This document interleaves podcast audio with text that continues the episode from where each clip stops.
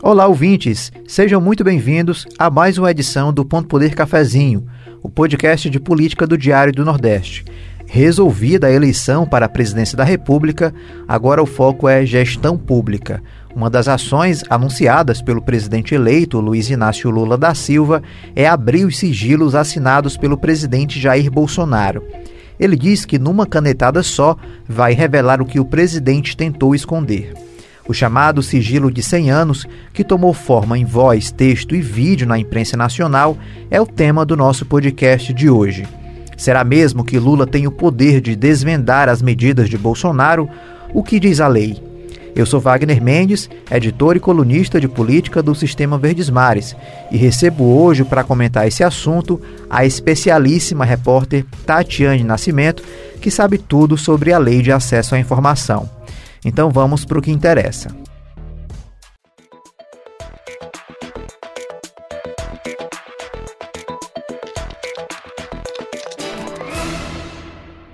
Olá, Tati, tudo bem? Seja muito bem-vinda a essa edição do podcast e para falar de um assunto que você domina muito bem, né? Que é Lei de Acesso à Informação, tudo bem? Olá, Wagner, olá quem nos acompanha. Muito obrigada pelo convite. É um prazer, de fato, discutir um assunto que é tão importante, teve tão em voga aí na campanha e ainda vai render muito aí, né? Até que entre uma nova gestão e de repente possa fazer alguma coisa. Vamos discutir um pouquinho, inclusive, isso, né? O que, que a nova gestão pode fazer. De fato, Tati, esse assunto aí dos sigilos, né, de 100 anos, foi um dos assuntos mais comentados durante a campanha presidencial. E isso começou ali ainda na época da pandemia, né? É, quando a pandemia estava no auge ali, os casos mais graves, é, muitas mortes ali, sem vacina ainda. E aí o presidente Jair Bolsonaro resolveu colocar em sigilo o cartão de vacina dele, né, que rendeu uma polêmica enorme, mas não foi só o cartão de vacina, outros pontos também, outras áreas aí do governo que foram foram colocados em sigilo e gerou toda essa polêmica e aí entrou, né, toda a discussão, debate da lei de acesso à informação. Então, Tati, eu queria que tu explicasse um pouco para o nosso ouvinte, né, o que é que de fato, o que é que é a lei de acesso à informação e por que que ela é tão importante nessa discussão dos sigilos. Antes de falar da lei de acesso à informação propriamente, eu acho que eu vou destacar um pouquinho a questão de qual é a relevância da transparência pública para que a gente entenda e entre na lei de acesso, né? É, toda democracia que se preze, ela tem que se fundamentar na transparência pública, né? Um dos valores democráticos, quando a gente fala em democracia, a gente pensa em voto, a gente pensa em eleições periódicas, pensa em garantia de direitos. E um dos fundamentos também da democracia é transparência pública, né? Governos que sejam transparentes e a população possa acompanhar o que esses governos estão fazendo, como estão decidindo. Então, a lei de acesso à informação vem nesse escopo aí do que seja transparência pública, é uma lei federal que foi criada em 2011 pela presidente Dilma e aí passou a vigorar em 2012 e de modo bem geral, o que a lei de acesso trata é de estabelecer que na gestão pública brasileira a transparência passa a ser a regra, o acesso à informação pública passa a ser a regra e o sigilo passa a ser a exceção. E aí, em seguida, um decreto é regulamentado para dizer como é que isso vai funcionar na prática, né? E na prática, é, o que a lei estabelece são sistemas de acesso à informação. A gente tem alguns mecanismos como o portal da transparência, Diário Oficial, que garante um certo nível de transparência sobre como os gestores estão se comportando.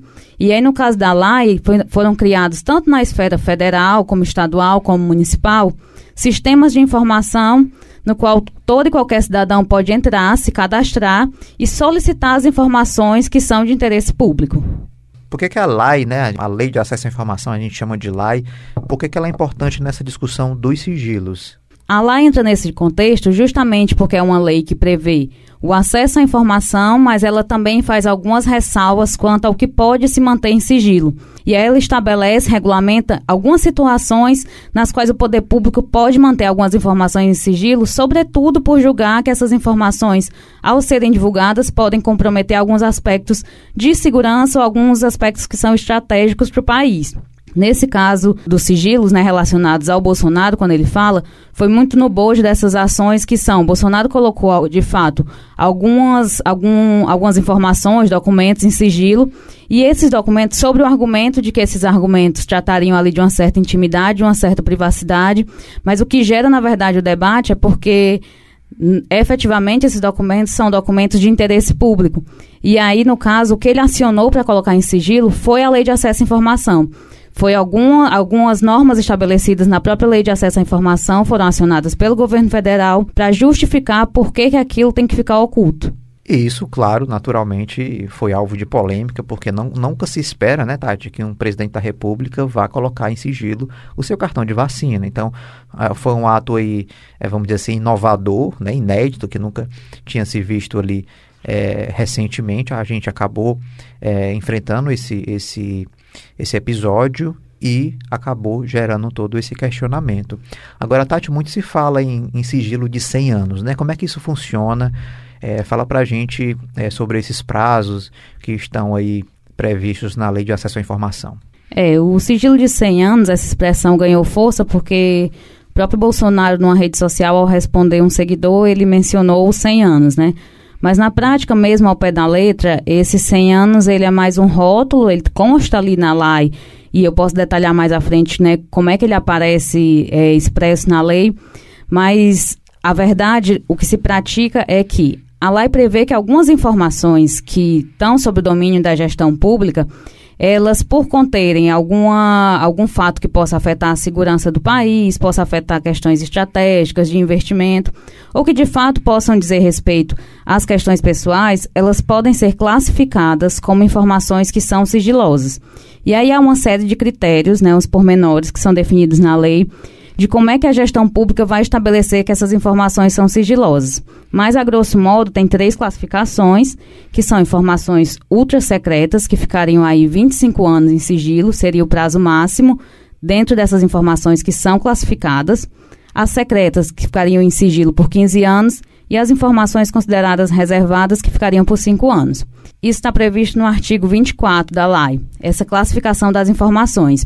E, em geral, os governos estabelecem essas informações que são classificadas, apresentam isso anualmente nos sites, né? Os, os, os órgãos do governo federal geralmente têm que apresentar quais são as informações que estão classificadas como sigilosas, isso previsto a partir dessa classificação no artigo 24.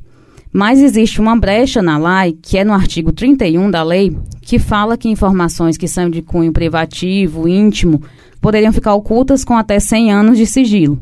E foi justamente dessa brecha que o governo federal acabou se valendo para estabelecer uma série de sigilos de forma indiscriminada, mesmo quando eles não são é, relativos a questões privativas, de foro íntimo, de intimidade, e estabeleceu de forma indiscriminada essa ocultação das informações. Então, pra, na prática, o que o governo Bolsonaro fez foi se valer de uma norma para pegar algumas questões que são administrativas, que dizem respeito ao comportamento, às escolhas administrativas do governo, e colocou em sigilo se valendo dessa brecha da lei. Ele não classificou essas informações dentro desses prazos que são previstos, e ele se valeu dessa brecha que pode ser até 100 anos. Então, por isso que há meio que uma confusão de entendimentos do que seja esses 100 anos. É uma estimativa que está prevista na lei de uma forma genérica, que acaba constando lá no texto, e acaba dando margens para essas interpretações que são subjetivas, e o governo Bolsonaro se valeu dessa, digamos, desse termo genérico para colocar essas informações sob sigilo. Tati, então vamos agora elencar né, para o nosso ouvinte o que é que de fato o presidente Jair Bolsonaro colocou em sigilo. É claro que a gente não tem como dar aqui a lista completa, né, porque há muita coisa que está em sigilo que a gente não tem essa informação ainda, teríamos que é, questionar isso, né, é, via lei de acesso à informação para saber se de fato o que é que está é, escondido, né, o que, o que é que está é, para ser desvendado ou não. Então, assim, o que é que a gente já sabe né, que o presidente Jair Bolsonaro colocou em sigilo? Né? A gente é, vai agora, né, Tati, falar aí alguns pontos aí, né, que o, que o presidente colocou em sigilo aí para o nosso ouvinte. Quando o Bolsonaro aciona essa brecha que tem na lei, dizendo que algumas informações são de caráter íntimo, Dentre elas, ele diz que é de caráter íntimo, né? O cartão de vacinação, Bolsonaro é, por várias vezes se negou a informar se ele tinha tomado ou não a vacina contra a Covid. E aí, no momento que esse tema começa a ter uma certa urgência no debate público, ele coloca em sigilo esse cartão de vacina, então alegando que seria uma questão íntima, né, uma questão pessoal, uma informação privada, portanto, ele não teria a obrigação de fornecê-la.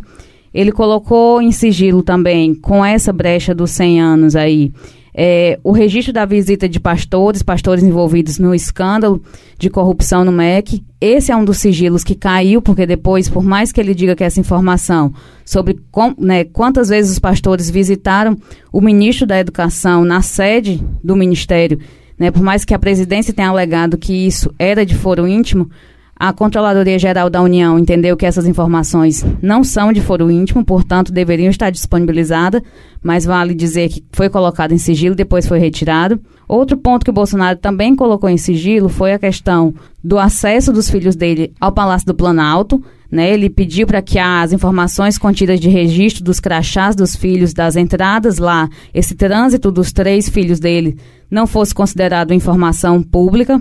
Outra informação foi sobre a filha do Bolsonaro, quando surgiu é, uma denúncia de que ela teria sido matriculada num colégio que teria como prerrogativa uma seleção para poder entrar e ela teria entrado sem passar por essa seleção no colégio militar.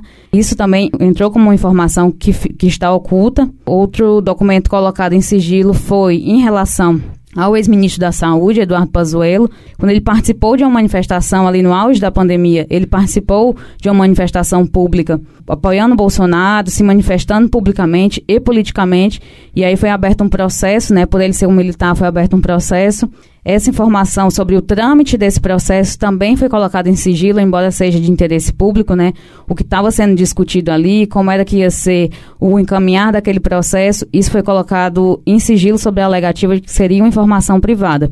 Dentre outras muitas, né? Porque essas informações, na verdade, que a gente tem conhecimento que entraram em sigilo, foi porque em algum momento isso não está claro, não está expresso em nenhum documento, a não ser nas respostas quando foram provocados, né, os órgãos, isso vem através dos órgãos públicos, que quando foram provocados pela imprensa em geral, ou, ou alguma vez ou outra, pelo Congresso, né, pelo Parlamento, responderam que essas informações não poderiam ser fornecidas porque elas foram colocadas em sigilo. Tati, aí nesse caso foi é, parlamentares, a imprensa, né, procurando é, essas informações. Agora, é, acho que o nosso ouvinte deve ter ficado curioso para saber como é que você consegue é, obter essas informações, né? E aí, Tati, de acordo com a lei, todo brasileiro pode pedir é, essa informação. Não só pode, como deve, né? Conta para a gente como é que se dá esse procedimento. É, na prática, quando a, quando a lei entra em vigor, ela o que ela estabelece é como na realidade, né, na realidade da sociedade brasileira, as pessoas, a população vai poder ter acesso a essas informações públicas de forma prática mesmo. Né? Ela estabeleceu um sistema, que é um sistema digital, mas que ele também pode ser um sistema físico. Se você precisar ainda utilizar esse meio presencial, você pode se dirigir aos órgãos. É, mas, em geral, a gente está falando de um sistema digital, na qual você se cadastra, você coloca seu nome, seu CPF, você se identifica. Isso tem na gestão pública federal, tem na estadual, tem nas prefeituras. Você se cadastra na internet, tem um sistema, coloca seu nome, seu CPF, algumas informações, alguns dados para que o poder público identifique quem você é.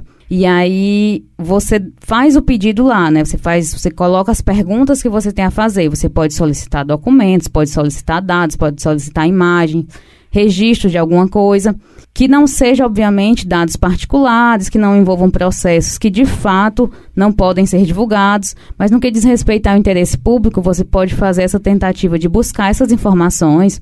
Então você pode pedir a agenda do presidente, os compromissos, você pode pedir contratos, valores que foram gastos, né? Valores que foram gastos em obras, aplicações, o que, que foi prioridade. Tudo isso você pode demandar ao poder público, as informações são as mais vastas possíveis.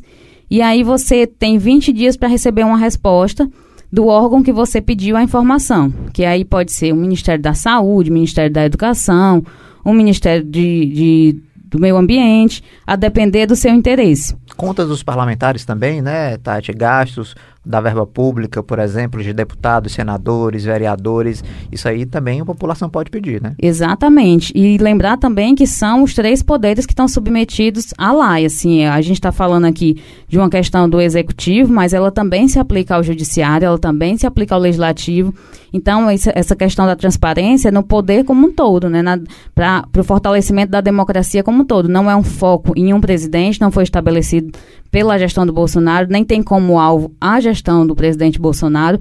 Ela já existia no governo Dilma, ela já existiu no governo Temer, existiu então de, desde o governo Dilma todos os, todos os demais que assumiram, governadores, prefeitos, estão submetidos a essa questão da lei da transparência.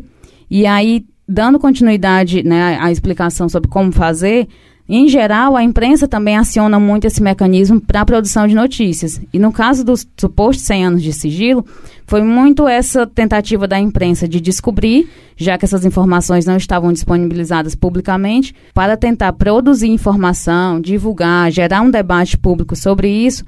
A imprensa tentou acionar essas informações e as respostas que vieram por meio desse sistema digital foi que o presidente tinha colocado sigilo nessas informações. E aí quem informa isso à imprensa, aos jornalistas que solicitam, são os representantes dos órgãos em questão, né? Quando é o Ministério da Educação, é alguém que trabalha no Ministério da Educação, no setor de acesso à informação, que informa via sistema digital que aquela informação está em sigilo. E é mais ou menos esse caminho também que é essa via administrativa, que vai ser feito numa tentativa de retirar esses sigilos. Agora, Tati, chegou o momento mais esperado do nosso ouvinte, que é para saber de fato se é possível reverter esses sigilos. O presidente eleito, Luiz Inácio Lula da Silva, tinha falado isso durante a campanha eleitoral, foi uma das promessas de campanha dele. Ele falou isso, inclusive, em debates que participou, que ia, é, em um decreto só, ia colocar tudo, abrir esses sigilos né, e revelar o que o presidente Jair Bolsonaro acabou colocando é, em sigilo. O presidente Lula vai conseguir fazer isso, Tati? Isso é algo simples? Pode ser feito de fato com uma canetada só? Ou existe algum prazo que precisa ser cumprido? Ou existe alguma legislação burocrática?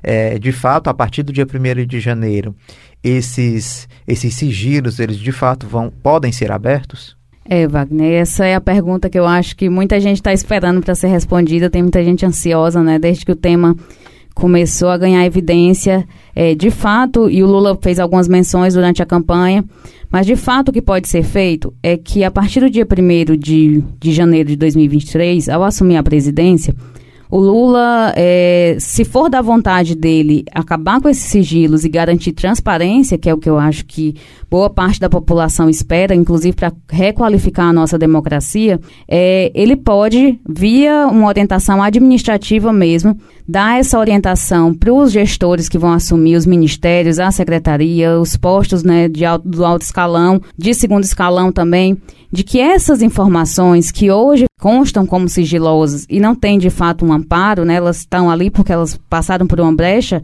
elas sejam disponibilizadas. Então, o que ele pode fazer, por exemplo, num caso bem prático, no que diz respeito à família Bolsonaro, o que está em sigilo e que de fato não foram informações de cunho privado, né, que não afetem ali a questão de foro íntimo, é a orientação que ele pode dar é que essas informações sejam abertas e sejam disponibilizadas independentemente do órgão na qual elas estão abrigadas, né? Seja na saúde, seja na própria casa civil, seja onde essas informações estiverem, ele pode dar essa orientação e basta essa orientação que automaticamente isso vai se refletir, chega nos setores de informação.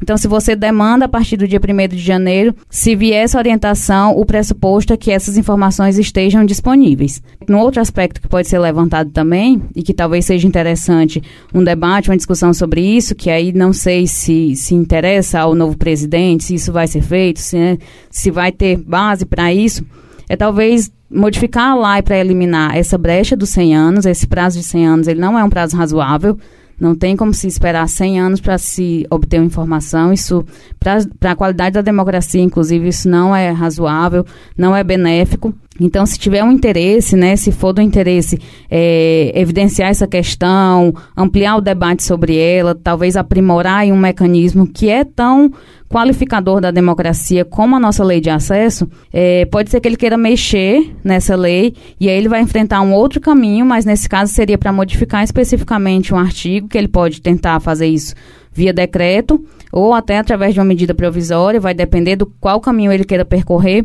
mas muito na tentativa de deixar tanto para a gestão dele como para gestões futuras, de fechar essa brecha que na verdade ela só impacta negativamente no nosso processo democrático, porque ao deixar amplo e ao deixar genérico, ela dá margem justamente para esse subterfúgio de você, muitas vezes, usar esse mecanismo, que é para ser, na verdade, de acesso à informação, como uma forma de barrar e dizer, não, mas está na lei eu tenho essa prerrogativa. Então, esse outro caminho é o que o Lula pode fazer. Mas, de fato, assim, ele não precisa assinar nenhum decreto para alterar os sigilos que aí estão. Basta que ele dê uma orientação administrativa né, uma reunião com os ministros, uma orientação generalizada e que isso seja repassada a todos os servidores, que esses sigilos caem e aí, a partir de 1 de janeiro, a gente pode começar a ter acesso, que eu acho que é o que a população tem uma grande expectativa em relação a isso. Agora, Tati, é importante isso que você falou, porque a lei de acesso à informação ela está completando 10 anos agora em 2022, né, a partir da sua implementação, e a lei de acesso à informação ela veio para reforçar né, a nossa democracia, para divulgar informações antes que não estavam é, é, em, ao acesso aí da população, da própria imprensa. Então, essa, é, todo esse debate aí de 100 anos de sigilo acabou, de certa forma, tentando macular a imagem de uma lei que veio só para trazer benefícios, né, para a democracia brasileira. A gente sabe a importância da lei. Não, não, que, não que ela não, não, não precise de, de ajustes. É claro que, é, na medida em que o tempo vai passando, todo tipo de de lei, a própria Constituição, ela passa por ajustes, né, na medida em que há necessidades para isso. Mas, de forma alguma, a gente pode é, olhar para a lei de acesso à informação e vê-la como um problema, né? É, a partir desse trecho específico do sigilo de 100 anos. Então, assim, é, a lei de acesso à informação, a gente sabe da importância que ela tem para a imprensa, para a própria democracia, e eu acho que, Tati, a gente tem que deixar também aqui um convite né, para o nosso ouvinte para o estímulo ao acesso a essa lei, né, a usar mais essa lei, porque ainda, se você for olhar nas, das prefeituras, né, dos governos do estado, não mandarem a informação no tempo que diz a lei, ou mandarem de forma incompleta essa informação em arquivos que são irregulares. Então a gente ainda vê muitos problemas, mas isso também faz parte de um processo em que o brasileiro ele precisa se, é, se inteirar mais é, e é aumentar esse tipo de demanda, né, Tati, também? É, exatamente. Quando a gente fala em transparência pública, às vezes parece muito distante da vida das pessoas, né, do cotidiano das pessoas. Mas eu acho que uma das perguntas que a gente pode se fazer, Wagner, é se um governante ele deseja governar em sigilo, se ele quer que eu não saiba como ele está agindo, né, o porquê que ele está agindo, quais são as suas escolhas, por que, que isso seria benéfico, né? A quem beneficia que algo seja escondido da coletividade? E eu acho que o conceito de transparência pública se traduz muito nisso, assim, né? Você confia em algo que você não pode saber o que está acontecendo, você confia em algo que não pode ser exposto, você não pode conferir, porque eu acho que quando a gente fala em democracia, em qualidade da democracia e falando em acesso à informação, a gente também está falando disso, da confiança que você expor, você dá visibilidade a como você está fazendo, inclusive expor as críticas mesmo, para que a gente possa dizer eu concordo, eu discordo, fazer uma avaliação mais qualificada, é por esse caminho, não deveria ser. A nossa democracia só se fortalece se a gente conseguir participar e conseguir acompanhar, ainda que das pequenas coisas aos grandes, né, as grandes tomadas de decisões. Então, é nesse sentido que a LAI fortalece muito a nossa democracia. É, um, cabe registrar que quando o Brasil sancionou a LAI, né, quando a gente aprovou aqui em 2011 e ela entrou em vigor em 2012, a gente já faz isso atrasado, né, os países da América Latina já tinham lei de acesso à informação, há muitos anos, né, os Estados Unidos têm lei de acesso à informação e funciona dentro dessa mesma lógica, que é a sociedade poder ter um sistema mais concreto, que no nosso caso é um sistema digital, né, e, e que tem o seu uso também é, presencial, mas é mais reduzido, mas que é você ter realmente um sistema real ali que você consiga colocar uma demanda, se comunicar com algum, algum servidor que muitas vezes está bem distante de você fisicamente, mas que você vai poder ter acesso a uma informação e essa informação pode ser compartilhada, né? Esse uso é de responsabilidade de quem a obtém. Então, nesse caso, são só ganhos. Claro que essa transparência não é ilimitada, nenhuma transparência em governo algum ela é ilimitada, ela tem os seus freios por questões, sobretudo, como eu falei, de estratégicas, muitas vezes de investimento, ou, sobretudo, de segurança. Né? As, as nações, os estados tendem a se organizar também para preservar as questões de segurança, que dizem respeito à segurança do país, a conflitos armados, né? a esse uso de armas, ao uso da, da, das Forças Armadas, em geral, as questões de sigilo são atreladas a isso. Mas, no mais, é, a gente precisa cada vez mais abrir, né, deixar visível quais são as decisões que estão sendo tomadas, como se comportam aqueles que são eleitos, né, eleitos diretamente pela população. Então a live vem nesse sentido também de, de regulamentar e dizer, olha, vai ser dessa forma, as pessoas vão ter acesso assim, os prazos são esses, é assim que a gestão pública tem que se comportar e isso legalmente é uma obrigação. Inclusive, Tati, é, a gente falou aqui sobre a questão dos prazos, que em alguns e em alguns momentos não são cumpridos, né, e que apesar da lei, alguns gestores não entregam a informação pedida, tem o, o procedimento aí do recurso que você pode abrir, tipo, abrindo o recurso para a própria gestão pública e dizer, olha, você não me entregou dentro do prazo, você não me entregou a informação completa, eu quero a informação completa. Então, a lei também dá essa garantia do recurso. Se mesmo com o recurso você não conseguir essa informação, você pode formalizar uma denúncia no Ministério Público, você pode apresentar também isso à imprensa. Então, assim, o Ministério Público aqui do Ceará, inclusive, já investiga alguns casos envolvendo a não entrega de lei de acesso, da lei de acesso à informação.